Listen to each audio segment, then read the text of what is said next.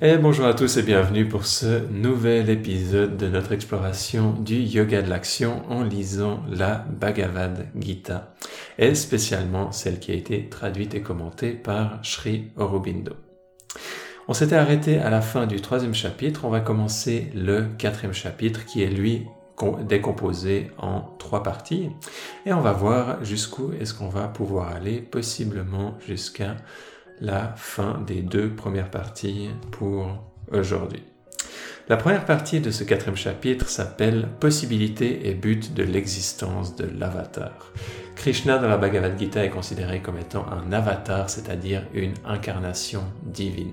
C'est-à-dire qu'il n'est pas considéré comme étant juste un être humain illuminé, d'un point de vue métaphysique, il y a une grande, grande distinction, mais étant vu comme la conscience divine qui, de par sa propre volonté, vient s'incarner sur Terre pour relancer l'aspiration, pour relancer la spiritualité dans un moment en général de grande crise. Les avatars sont censés être très rares et venir à des moments clés de l'histoire d'un point de vue spirituel.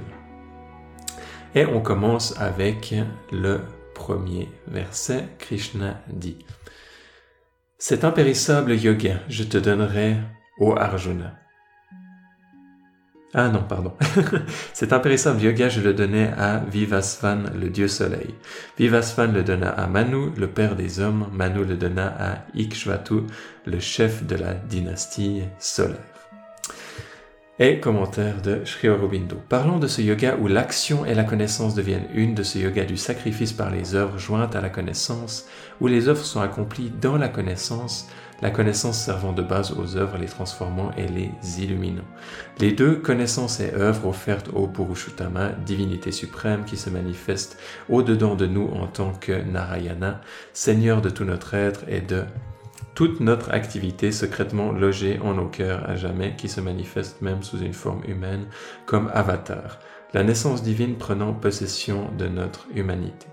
Krishna déclare en passant que c'est là le yoga ancien originel qu'il donna jadis à Vivasvant et qu'il renouvelle aujourd'hui pour Arjuna, parce que Arjuna aime et adore l'avatar et son camarade et son ami. Donc on a cette idée de que le yoga a déjà traversé plusieurs générations et que c'est quelque chose d'éternel, quelque chose qui est là depuis longtemps. Et ensuite, deuxième, on continue, Krishna continue, et ainsi fut-il transmis de royal sage en royal sage jusqu'à ce qu'il se perdit dans le grand cours du temps au Arjuna. Donc cette idée qu'il se perdit dans le grand cours du temps, c'est l'idée de la dégénération, dégénérescence, je ne sais pas trop comment le, le formuler. C'est une idée qui est en métaphysique aussi que au fur et à mesure du temps, euh, on s'éloigne du divin, la société, le monde généralement va dans une sorte d'éloignement et à des moments clés, il va y avoir comme euh, un renouveau, une impulsion qui va arriver et qui va réenflammer euh, notre flamme, qui va rallumer notre flamme intérieure, notre aspiration. Et ça, c'est sur une grande, grande échelle de temps. Là, on parle plus d'âge, d'air que, de, que de vie ou de génération. Et il continue, ce même yoga ancien et originel t'a été déclaré aujourd'hui par moi, car tu es mon dévot et mon ami, c'est le secret le plus haut. On a cette idée que, le, donc, ce yoga va être quelque part le même dans son essence à travers les âges. Maintenant, en tout cas dans certaines parties ou dans certaines applications ou dans certaines de ces formulations, pour l'homme et la femme du, quotidien, il va y avoir bien sûr des modifications, des interprétations, une, certaine adaptation qui va être faite par rapport au contexte euh, historique, aux coutumes, etc., qui peuvent également être différentes à un endroit ou à un autre. Et c'est ensuite pourquoi certaines personnes vont vouloir se taper dessus, parce qu'elles sont euh, juste attachés à ce qui se passe à la surface, mais ont perdu de vue l'essence des enseignements qui se rejoignent toutes à travers les différentes traditions. En tout cas, d'une manière générale, il y a beaucoup, beaucoup de liens. Alors, commentaire de Sri Aurobindo. Il est supérieur à toutes les autres formes de yoga parce que les autres conduisent au brahman impersonnel ou à une divinité personnelle, à une libération dans la connaissance sans action, ou à une libération dans le ravissement de la béatitude, tandis que celui-ci révèle le secret le plus haut et le secret tout entier. Il nous mène à la paix divine et aux œuvres divines, à la connaissance, l'action est l'extase divine unifiée en une parfaite liberté. Il unifie en lui toutes les voies du yoga comme l'être le plus élevé du divin, concilié et unifié en soi, toutes les puissances et tous les principes différents et même contraires de son être manifesté. Le yoga de la Gita n'est donc pas, comme certains le pensent, le karma yoga seulement, un seul parmi les trois chemins et le moins élevé, pense-t-il, mais un yoga suprême, synthétique et intégral dirigeant vers Dieu, toutes les puissances de notre être. On a ici vraiment une vision globale, une vision, on peut dire, très élevée de ce, de ce karma yoga qui est des fois réduit à quelque chose d'inférieur. Une vision très belle et très élevée de ce karma yoga, du yoga de l'action qui va nous permettre euh, ultimement d'atteindre euh, les états de de pouvoir être à la fois conscient du divin tout en étant dans l'action, tandis que beaucoup de, courants spirituels plus de nature ascétique étaient pour voir le divin uniquement dans l'inaction. Le karma yoga va nous permettre de l'atteindre dans les deux et est considéré de ce point de vue-là, d'un point de vue métaphysique, comme étant plus complet, amenant à quelque chose de plus global. C'est cette idée, cette idée entre la dualité et la non-dualité qui est un sujet philosophique très, très vaste. Mais en gros, qu'il y a cette, euh, cette notion de vouloir aller juste dans le Purusha, il y a cette envie de se réfugier juste dans le divin sous son aspect non manifesté et de considérer et de pas mettre de valeur au monde, de pas mettre de valeur à la manifestation. Et l'idée tantrique, euh, l'idée plus complète, l'idée plus holistique, l'idée non duelle qui va être de reconnaître la divinité dans la manifestation et de pouvoir également utiliser la manifestation, s'exprimer dans la manifestation, euh, jouer avec la manifestation tout en étant conscient de ça, son caractère divin, et ainsi pouvoir jouer avec les deux aspects, à la fois pouvoir être juste dans le divin d'une manière euh, non manifestée et pouvoir être dans le divin d'une manière manifestée tout en étant pleinement identifié avec la conscience divine. Et Arjuna reprend la parole, Arjuna dit le dieu soleil, ancêtre de la dynastie solaire, était un des premiers-nés des êtres, et toi maintenant seulement tu es né en ce monde. Comment comprendre que tu le lui aies déclaré au commencement des temps? Donc, ici on a la question d'Arjuna qui n'arrive pas à comprendre comment c'est possible que Krishna ait déjà été présent à ce moment-là de l'histoire.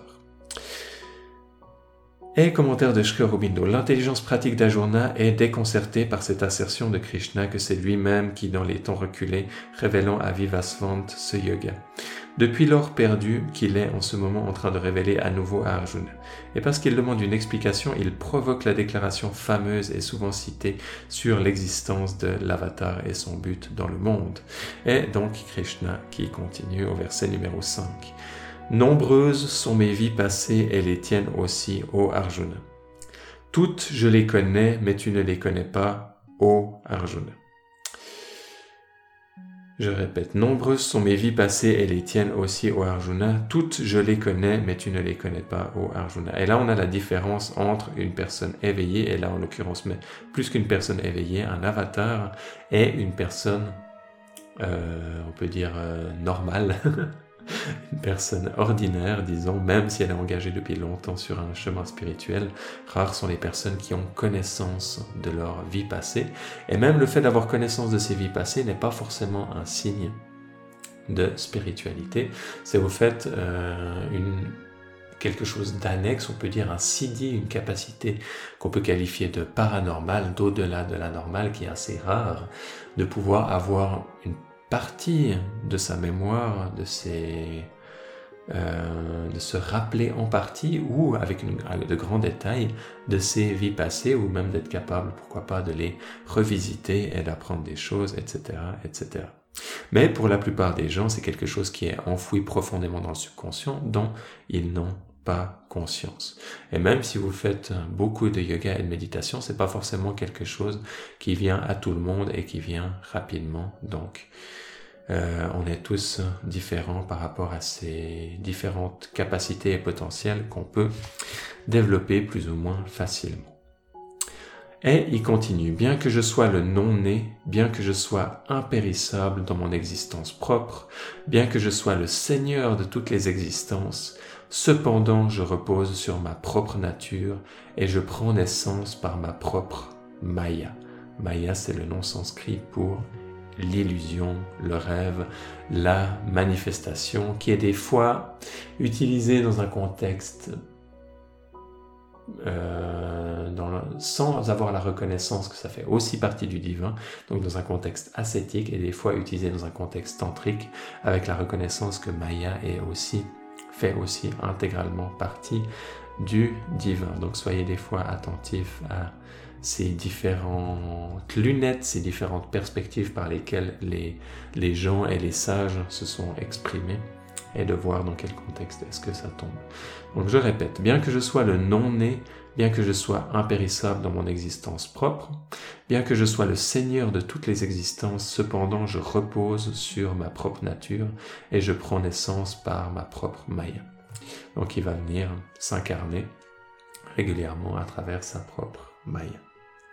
Et commentaire de Sri Aurobindo. Pour l'esprit moderne, l'idée de l'avatar est l'une des plus difficiles à accepter et à comprendre parmi toutes celles qui s'infiltrent de l'Orient dans la conscience humaine rationalisée. Donc en effet, c'est quelque chose qui n'est pas courant.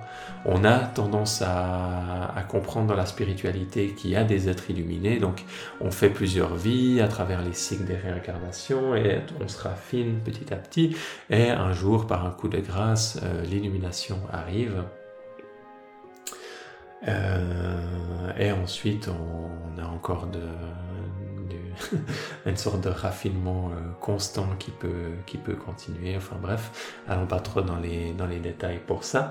Mais il y a aussi une autre catégorie de personnes qui vont être les avatars et qui est quelque chose qui est très établi dans les sagesses orientales et qui est relativement peu connu dans notre, dans notre culture et même dans notre spiritualité.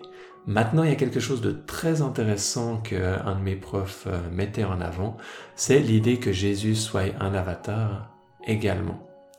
Et c'est quelque chose qui est fascinant, euh, que je vais pas forcément amener en détail à ce, à ce moment-là parce que ça, ça prend, euh, ça prend beaucoup de temps et puis ça va dans une toute autre direction que le, que le but de ce,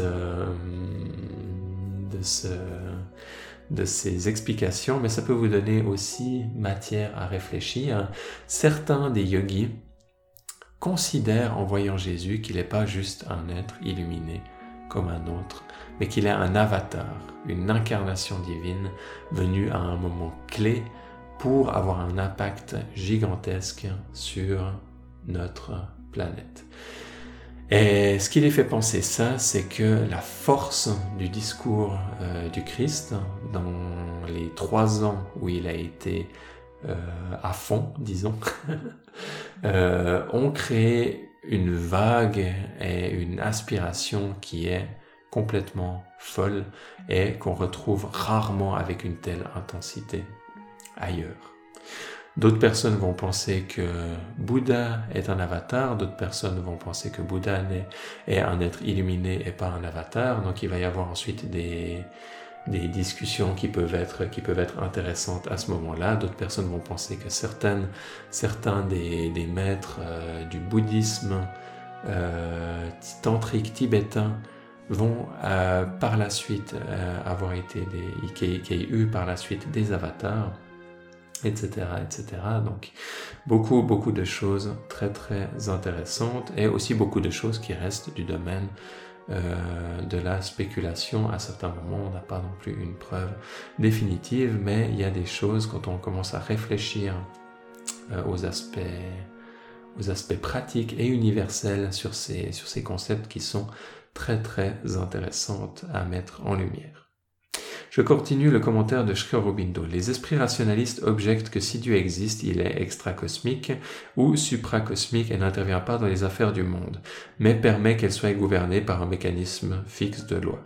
Il est esprit pur et ne peut revêtir un corps. Il est infini et ne peut être fini comme est fini l'être humain.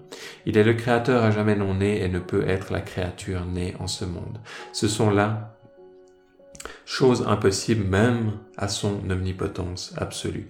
Ces objections, si puissantes à première vue pour la raison, semblent avoir été présentes à l'esprit de l'instructeur de la Gita. Ne dit-il pas en effet que bien que le divin soit non né, impérissable en sa propre existence, Seigneur de tous les êtres, il assume cependant la naissance par un recours suprême à l'action de sa nature et par la force de sa propre Maya. Ne dit-il pas que lui, méprisé de ceux qui sont dans l'erreur parce qu'il est logé dans un corps humain, il est en vérité dans son être suprême le Seigneur de tous, qu'il est dans l'action de la conscience divine, le créateur de l'ordre quadruple et l'auteur des œuvres du monde, et en même temps, dans le silence de la conscience divine, le témoin impartial des œuvres de sa propre nature, car il est toujours par-delà le silence et l'action, le suprême Purushottama. Et la parvient à réfuter toutes ces objections, à concilier toutes ces contradictions, parce qu'elle part de la conception védantique de l'existence de l'univers et de Dieu. Car pour elle, tout est Dieu, tout est esprit ou existence du moi, tout est Brahman. Ekama, ekame vadvityam. Il n'est rien d'autre, rien qui en diffère, et il ne peut y avoir rien d'autre, rien qui en diffère. Non seulement le non-né n'est pas incapable de prendre naissance, mais encore tous les êtres sont dans leur individualité des esprits non-nés, éternels, sans commencement ni fin. Et dans leur existence essentielle et leur universalité, tous sont l'esprit unique non-né de qui la connaissance et la mort sont seulement le phénomène par lequel il assume une forme et en change. Que le parfait assume l'imparfait, c'est tout le phénomène mystique de l'univers, mais l'imperfection apparaît dans la forme et l'action du mental ou du corps assumé. Subsiste dans le phénomène en ce qu'il assume, il n'est point d'imperfection, de même que dans le soleil qui illumine tout. Il n'est point de défaut de lumière ou de vision, ces défauts existant seulement dans les capacités de l'organe individuel. Donc on a là toutes des différentes euh, conceptions de la différence qu'on peut imaginer entre un être humain et ses imperfections, entre un être illuminé qui peut toujours également avoir des imperfections et entre un avatar qui peut aussi, parce qu'il prend ce chemin, également avoir une partie d'imperfection malgré le fait qu'il laye cette part divine comme les autres, comme, euh, comme tout le monde, et en même temps qu'il en soit conscient et en même temps qu'il puisse y avoir un accès avec une force qui est toute particulière et une révélation qui peut être à des niveaux complètement fous en termes d'amener le divin sur la planète. On doit noter qu'avec, et Sri Aurobindo continue, on doit noter qu'avec une nuance de langage légère mais importante, la Gita décrit de la même façon à la fois l'action du divin déterminant la naissance ordinaire des créatures et son action dans sa propre naissance en tant qu'avatar. M'appuyant sur ma propre nature, Prakritim Sva Avastabhya, dira la Gita plus tard, je lance diversement par le monde, Vishlajami, cette multitude de créatures fatalement sujettes par suite de la domination de Prakriti, Avasham Prakrite Vashat. Existant sur ma propre, nature, dit-elle ici, je prends naissance par ma propre Maya, Prakritim Svam Adishtaya, Atmana Yaya. Je me projette moi-même, Atmanam Srijami. L'action impliquée par le mot Avashtabhya est une puissante pression vers le bas par laquelle l'objet maîtrisé est dominé, opprimé, arrêté ou limité dans son mouvement ou son action et devient impuissant, soumis à la puissance dirigeante, Avasham Vashat. C'est cette impression d'être soumis aux lois de la nature, cette impression d'être soumis au désir et euh, petit à petit de s'engager ensuite dans un chemin spirituel où on reprend pouvoir là-dessus. La nature dans cette action devient mécanique et ces multitudes de créatures sont maintenues impuissantes, cette idée d'être victime également, impuissantes dans le mécanisme et ne sont point maîtresses de leurs propres actions. Au contraire, le mot adishtaya implique une action qui demeure dans la nature, mais aussi s'accomplit sur elle et au-dessus d'elle. Une maîtrise et une direction consciente exercée par la divinité au-dedans de nous. Adishtatri Devata, une action dans laquelle le Purusha n'est point fatalement entraîné par Prakriti à travers l'ignorance, mais bien plutôt où Prakriti est pleine de lumière et de volonté du Purusha. Donc extrêmement, extrêmement important et pour euh, toutes les personnes qui disent superficiellement nous sommes tous un, nous sommes tous Dieu, etc. On a cette grande, grande différence entre les personnes qui sont à différents niveaux de ce processus de libération et de maîtrise de la nature. Et ça, c'est quelque chose dans lequel on s'engage consciemment avec de plus en plus de précision, de plus en plus de conscience, de plus en plus de clarté, de plus en plus de force.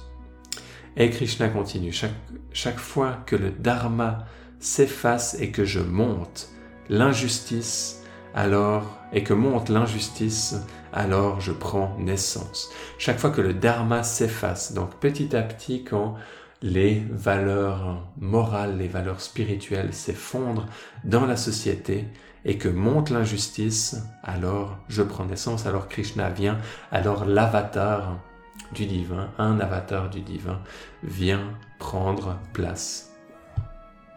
Et il continue, pour la libération des bons, pour la destruction de ceux qui font le mal, bon, ça c'est assez, rude, bon là ils sont dans le contexte d'une guerre aussi, donc on peut, on, peut on peut le comprendre.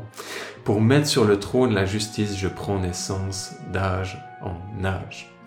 Donc il va y avoir une forte impulsion de spiritualité qui va entraîner une transformation dans la société à différents niveaux. Ça va être d'abord, tout d'abord une transformation spirituelle et qui peut avoir un impact jusque dans les structures de la société. C'est en général un type d'impact qu'on également les avatars et qui vont pas avoir forcément une personne illuminée lambda. Dans le sens que si vous regardez après que Jésus soit venu, il va y avoir euh, la religion, le christianisme qui va avoir un énorme élan et qui va avoir un impact jusque dans la structure de comment vont fonctionner les gouvernements de l'époque et qui petit à petit va ensuite dégénérer, va ensuite se perdre elle-même avec le temps, avec les années. Euh, et si on prend le, le cas d'autres, d'autres, il y a également d'autres, d'autres personnes qui ont eu des impacts euh, également très forts qui ont impacté la société. Et donc c'est aussi le cas après la, après la Bhagavad Gita où il va y avoir les Pandavas qui vont aller sur le trône et qui vont euh, instaurer un règne qui va être basé sur le Dharma, basé sur les valeurs spirituelles. Et Krishna continue, celui qui connaît ainsi dans leur juste principe ma divine naissance et mon œuvre divine, celui-là quand il abandonne son corps, il n'a pas à renaître, il vient à moi, ô Arjuna. Celui qui connaît ainsi dans leur juste principe ma divine naissance et mon œuvre divine, celui-là, quand il abandonne son corps, il n'a pas à renaître, il vient à moi, ô Arjuna, donc il atteint un état d'éveil spirituel qui fait qu'il n'a plus de karma en tout cas terrestre, dans lequel il n'a plus besoin de venir se réincarner sur Terre. Il peut choisir de le faire consciemment si en a envie, ou il peut rester sur des plans supérieurs et accomplir d'autres actions sur ces plans-là également. Donc on, on, atteint ici quelque chose qui est relatif à l'illumination, quelque chose qui est relatif à l'art de mourir également.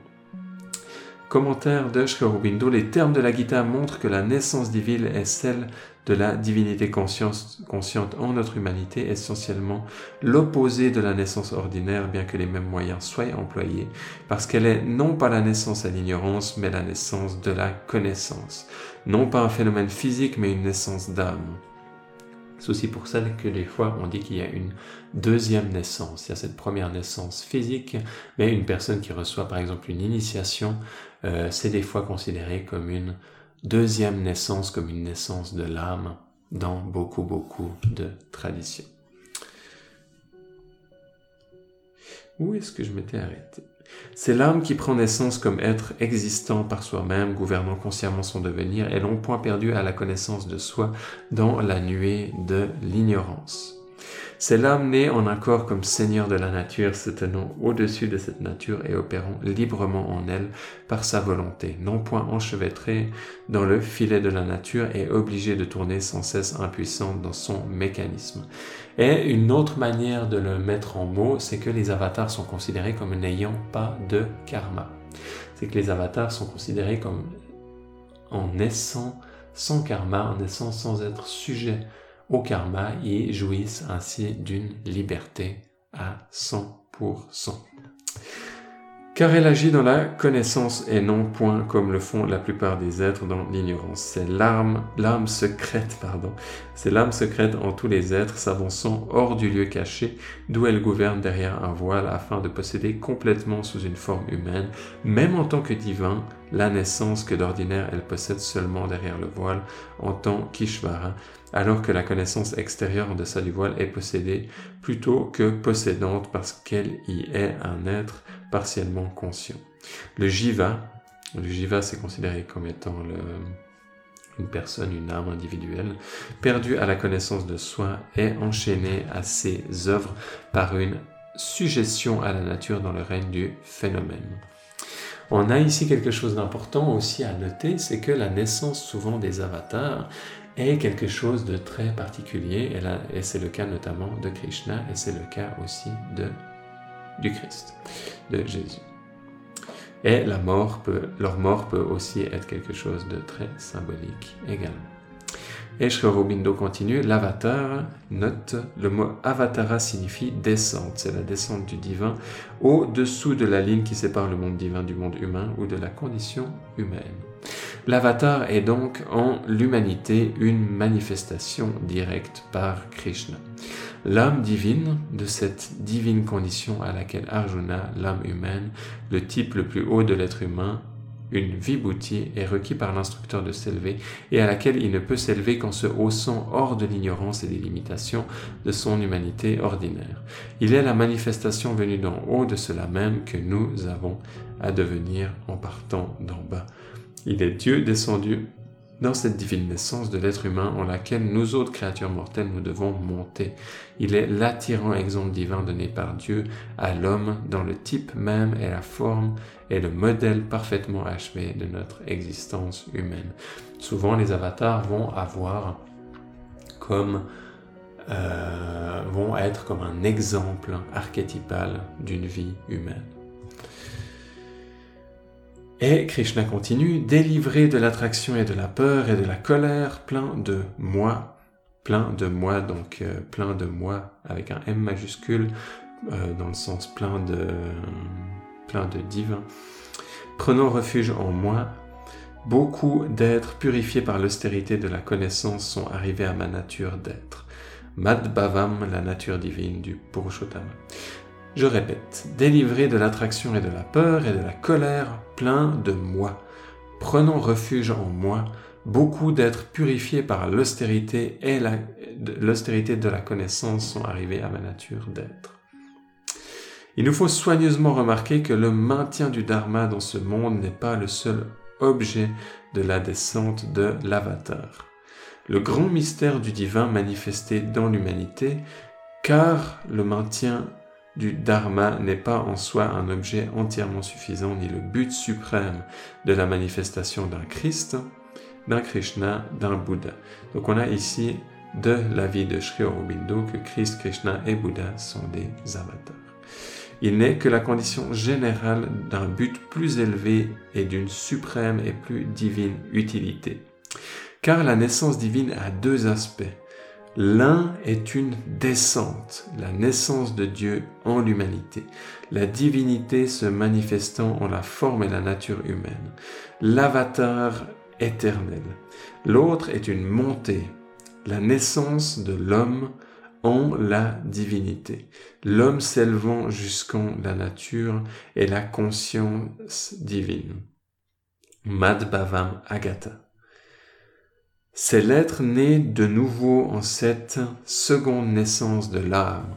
C'est afin d'aider à cette nouvelle naissance que vient l'avatar et que doit se maintenir le dharma. Là, on a un très très fort lien avec l'initiation, l'initiation qui est très chère aux traditions spirituelles, notamment quand on va dans les aspects plus ésotériques. S'il y avait à aider cette montée de l'homme en la divinité par la descente de Dieu en l'humanité, la venue de l'avatar pour le seul souci du dharma serait un phénomène superflu, puisque le simple droit, la simple justice ou les simples modèles de vertu peuvent toujours être maintenus par l'omnipotence divine usant de ses moyens ordinaires. Donc euh, ici ce que dit euh, c'est que le divin pourrait faire, pourrait agir sans et maintenir le dharma sans avoir besoin de venir euh, en personne, disons, se manifester en personne. Alors, est-ce que je me suis arrêté? La simple justice ou les simples modèles de vertu peuvent toujours être maintenus par l'omnipotence divine usant de ses moyens ordinaires. Grands hommes ou grands mouvements, vie et œuvre des sages, des rois et des instructeurs religieux sans qu'il soit besoin de véritable incarnation. Il vient l'avatar, manifestation de la nature divine en la nature humaine, apocalypse de sa qualité de Christ, de Krishna, de Bouddha, afin que la nature humaine, modelant son principe, sa pensée, sa sensibilité, son action, son être, sur les lignes de cette nature de Christ, de Krishna, de Bouddha, puisse se transfigurer en le divin. Extrêmement important, l'homme peut se transfigurer en le divin à travers ces exemples et c'est aussi pour ça notamment que c'est extrêmement important les épisodes où le Christ et Krishna pratiquent leur propre transfiguration, qui sont chaque fois des événements qui sont extrêmement marquants de leur passage et qui peuvent nous inspirer et nous inciter à faire de même. La loi, le dharma qu'établit l'incarnation est donnée principalement à cet effet. Le Christ, Krishna, Bouddha, chacun d'eux se tient au centre, arche d'entrée et se fait lui-même la voie que doivent suivre les hommes. C'est pourquoi chacun des avatars présente aux hommes son propre exemple et se déclare la voie et la porte. Ça, c'est quelque chose de très connu, notamment dans le discours de, du, du Christ. Il déclare également l'identité de son être humain avec l'être divin. Il déclare que le Fils de l'homme est le Père qui est aux cieux et de qui il est issu son un. Et c'est d'ailleurs quelque chose que pas tout le monde a aimé que Krishna en son corps humain, Manushim Tanum Ashetam, est le Seigneur suprême et l'ami de toutes les créatures, ne sont que deux révélations du même Purushottama divin, ici révélé sous sa forme humaine, là dans son être propre. C'est aussi quelque chose qui aide à cette idée d'universalité, de, comprendre la spiritualité sous son aspect euh, universel, de reconnaître les avatars dans les différentes tradition. Et leur discours également, ouais, de faire des liens. Et Krishna continue. Comme les hommes choisissent de m'approcher, ainsi je les accepte en mon amour. Bajami. Les hommes suivent de toute manière ma voix, ô Arjuna. Comme les hommes choisissent de m'approcher, ainsi je les accepte en mon amour les hommes suivent de toute manière ma voie. Donc la déclaration que, en gros, quel que soit le chemin que vous empruntiez, il n'y a pas que un chemin. Et ça, c'est quelque chose que j'aime beaucoup et que quand vous allez dans les hum, voies plus traditionnelles, les personnes qui aiment les voies traditionnelles sont des personnes aussi qui euh, en général aiment la structure, aiment la, elles sont, peuvent être des personnes assez conservateurs et vont tomber amoureux de la voie qu'elles enseignent et vont pouvoir avoir tendance à faire penser euh, consciemment ou non que cette voie elle, est la meilleure. Et ça c'est quelque chose aussi à faire, euh, à faire extrêmement attention et à rester très prudent. Et on a aussi l'extrême opposé dans la spiritualité moderne qui est que euh, que vous pouvez faire ce que vous voulez. Et, autant on peut dire que quoi que vous fassiez, un jour ou l'autre, vous allez atteindre euh, l'illumination, que ce soit dans cette vie ou dans une autre, ce qui est juste la vitesse et l'efficacité avec laquelle vous vous dirigez sur ce chemin peut être très différente par rapport aux voies que vous suivez et par rapport aux actions que, que, vous, que vous empruntez. Et ça, c'est également quelque chose à en être conscient.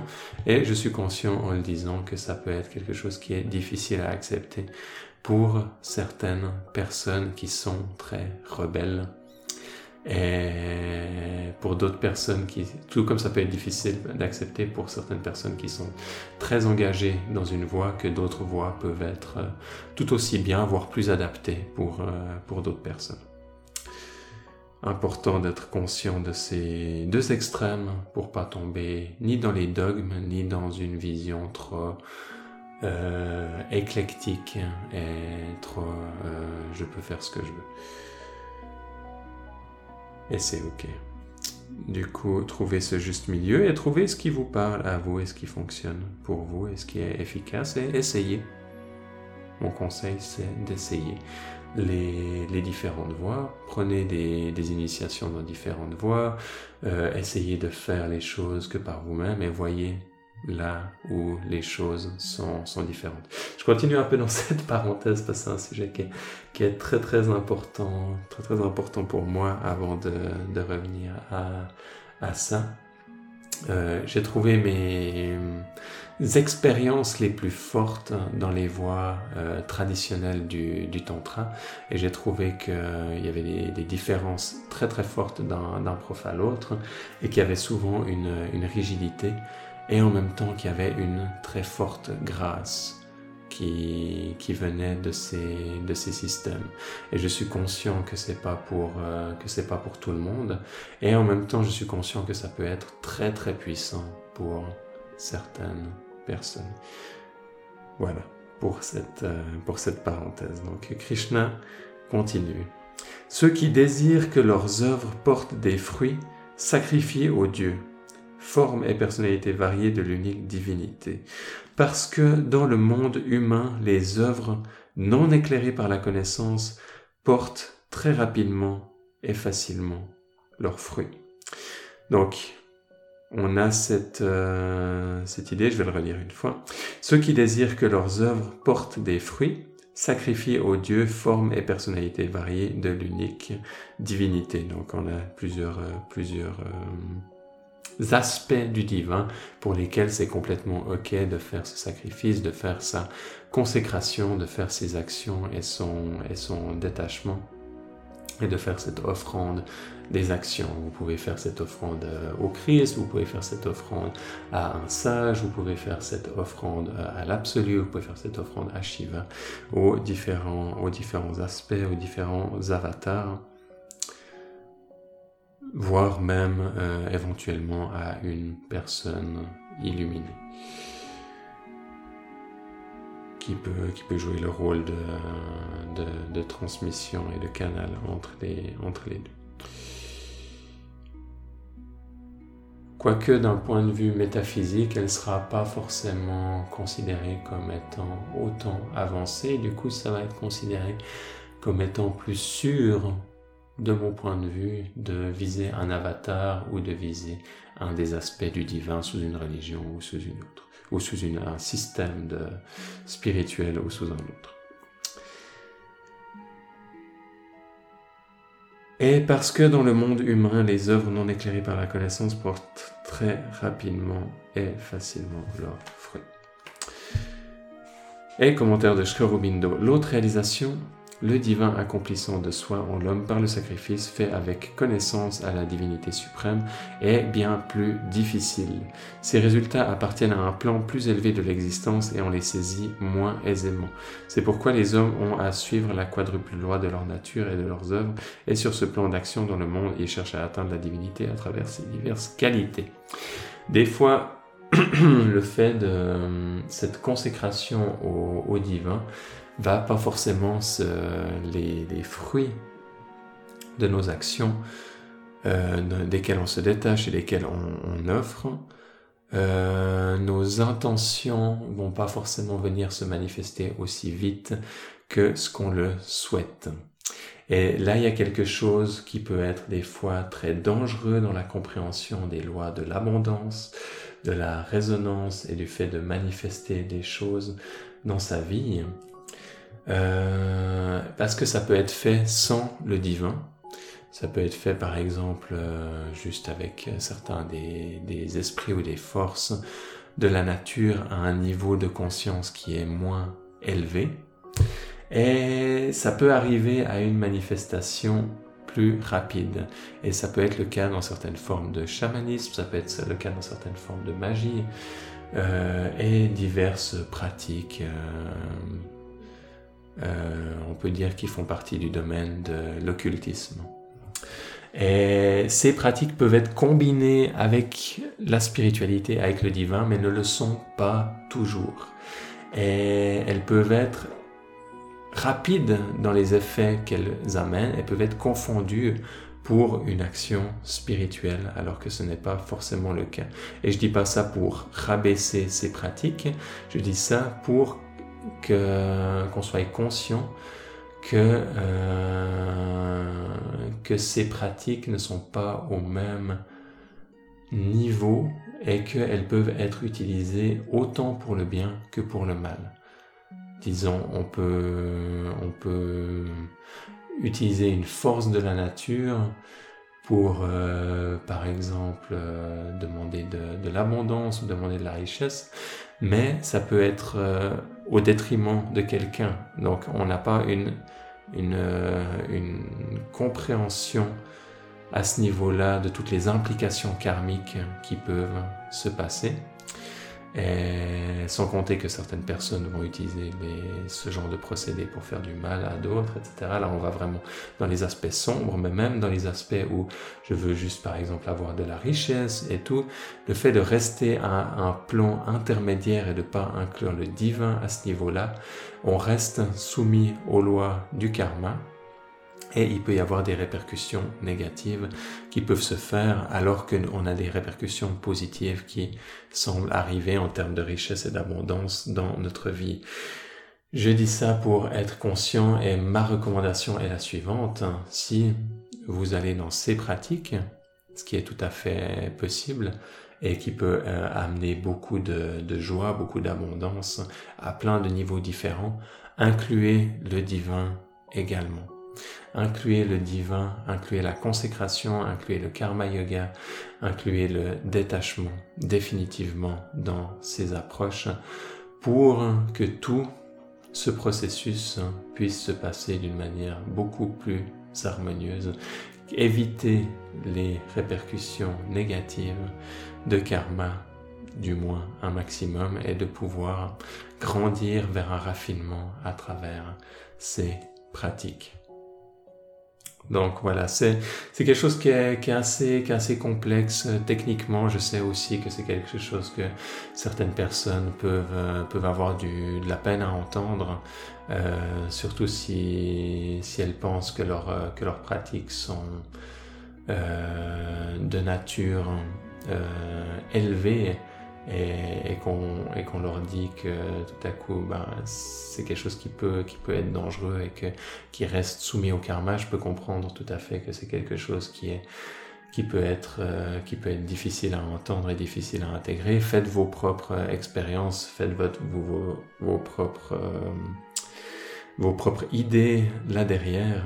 Euh, de mon point de vue, c'est quelque chose que je sens en tant que en tant qu'enseignant de, de spiritualité qui est extrêmement important de, de comprendre qu'on peut se laisser piéger dans certaines pratiques et se retrouver satisfait par le fait qu'on ait des choses qui arrivent rapidement dans notre vie et comme qui nous font plaisir et qui satisfassent notre notre ego et ne pas se rendre compte des, des implications qui sont qui sont au-delà dans un premier temps et de le regretter par la suite. Donc voyez ça comme une Voyez ça comme une possibilité, réfléchissez-y, voyez si ça fait sens pour vous. Je préfère être, euh, euh, essayer d'être euh, le plus délicat possible dans, quand j'amène ces, sujets. Et je sais plus où je m'étais arrêté, je crois ici. Donc on continue avec le verset 13 et on arrive gentiment à la fin du premier, de la première partie. Je pensais qu'on aurait le temps d'en faire deux, mais on va avoir le temps d'en faire une il nous reste trois versets. L'ordre quadruple fut créé par moi avec un M majuscule, c'est toujours Krishna qui parle. L'ordre quadruple fut créé par moi selon les différences de qualité et de fonction actives. Sache que c'est moi qui l'instituais, cet ordre quadruple des actions humaines, moi qui suis cependant l'impérissable non agissant. Et commentaire de Sri Aurobindo, la Gita n'interprète pas l'ordre quadruple au sens étroit qu'on lui donne généralement, elle ne le considère pas comme un ordre social éternel et universel. Donc ici on parle du système des, des castes. L'ordre quadruple de la société est seulement la forme concrète d'une vérité spirituelle qui est elle-même indépendante de toute forme. Il repose sur la conception des œuvres justes en tant qu'expression justement ordonnée de la nature de l'être individuel à travers qui l'œuvre est accomplie. Cette nature lui assignant sa voix et son champ d'action dans la vie selon sa qualité innée et la fonction où il trouve sa propre expression. Donc cette idée, encore une fois, que le système des castes en Inde a été à un temps ancien une euh, inspirée par une vérité archétypale de cet ordre quadruple. Donc elle a probablement été déjà mise en place avec des défauts et ensuite c'est encore plus perdu et éloigné de cet euh, archétype avec le temps. Et, on continue, les œuvres ne s'attachent pas à moi, et je n'ai pas non plus de désir pour les fruits de l'action. Celui qui me connaît n'est pas enchaîné par les œuvres. Donc on reprend cette idée du détachement aux fruits de l'action. Et ça, c'est quelque chose que vous pouvez être conscient au moment où vous agissez, d'essayer de voir à quel point vous avez des, attentes, des désirs par rapport à que quelque chose se passe quand vous dites quelque chose? Est-ce que vous avez une attente que les gens répondent? Euh, Quand vous faites quelque chose, est-ce que vous avez une attente qu'on vous dise merci?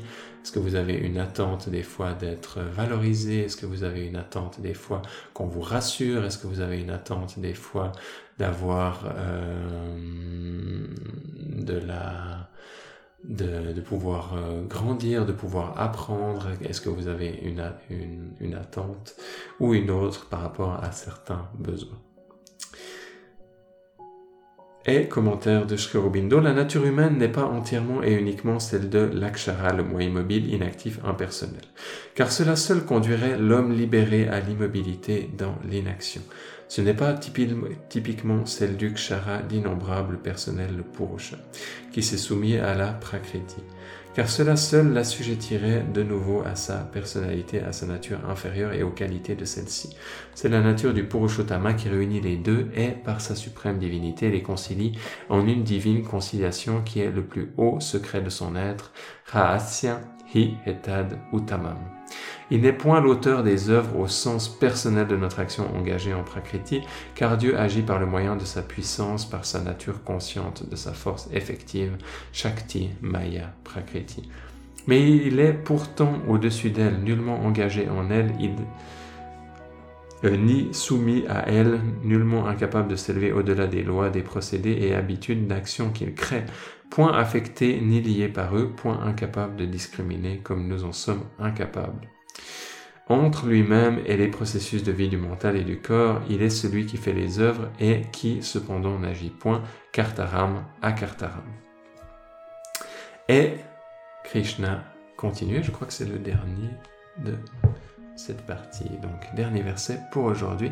Dans cette connaissance, dans cette connaissance accomplir leurs œuvres les hommes de jadis qui cherchaient la libération.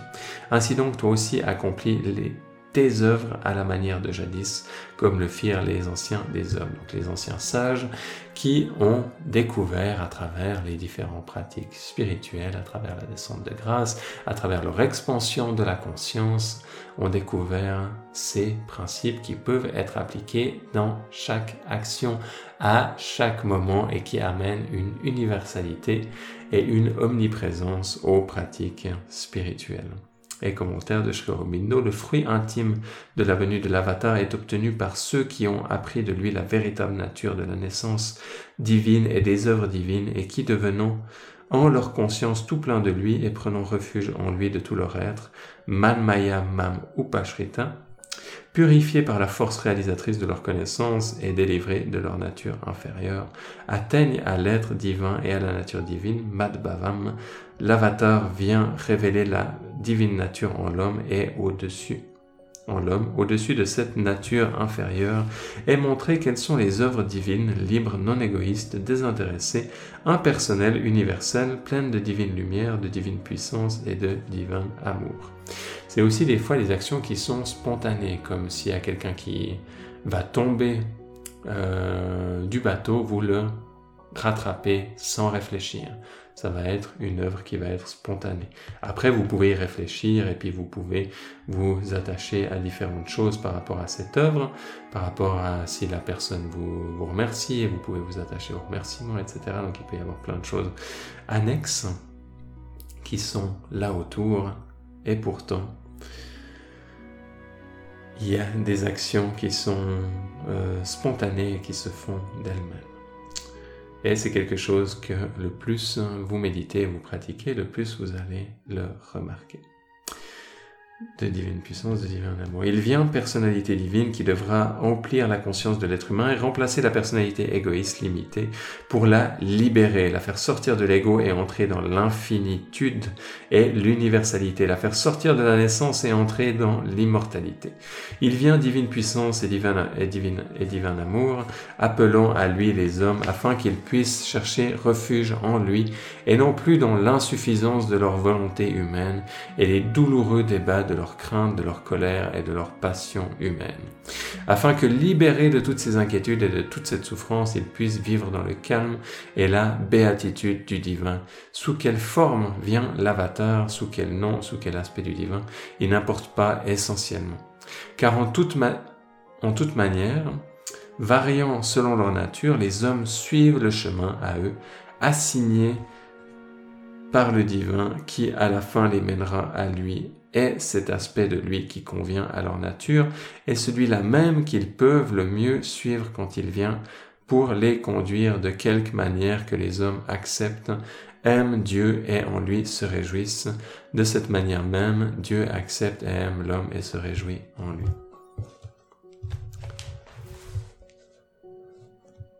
Et on arrive à la fin de ce quatrième chapitre. Ça a pris plus de temps de, faire ce, petit passage. J'ai aussi fait des parenthèses qui me semblaient importantes, judicieuses et pertinentes. Réfléchissez à, tout ça, méditez. Vous pouvez méditer sur ces, concepts. C'est certains aussi des, des des versets, pardon, ont spécialement résonné en vous. Prenez le temps, vous pouvez les écrire, vous pouvez euh, aussi écrire juste spontanément par rapport à, à ce qui s'est passé. Vous engager avec votre créativité dans ces processus aide aussi à ce raffinement des croyances restent aussi à ce raffinement des émotions, du mental et cette expansion de la conscience, même si c'est des fois plus sur un plan horizontal, ça fait aussi partie du chemin spirituel et ça va vous soutenir de beaucoup de manières. Je vous remercie énormément pour votre attention, pour le temps que vous prenez et je vous dis à tout bientôt pour la suite. Bye bye.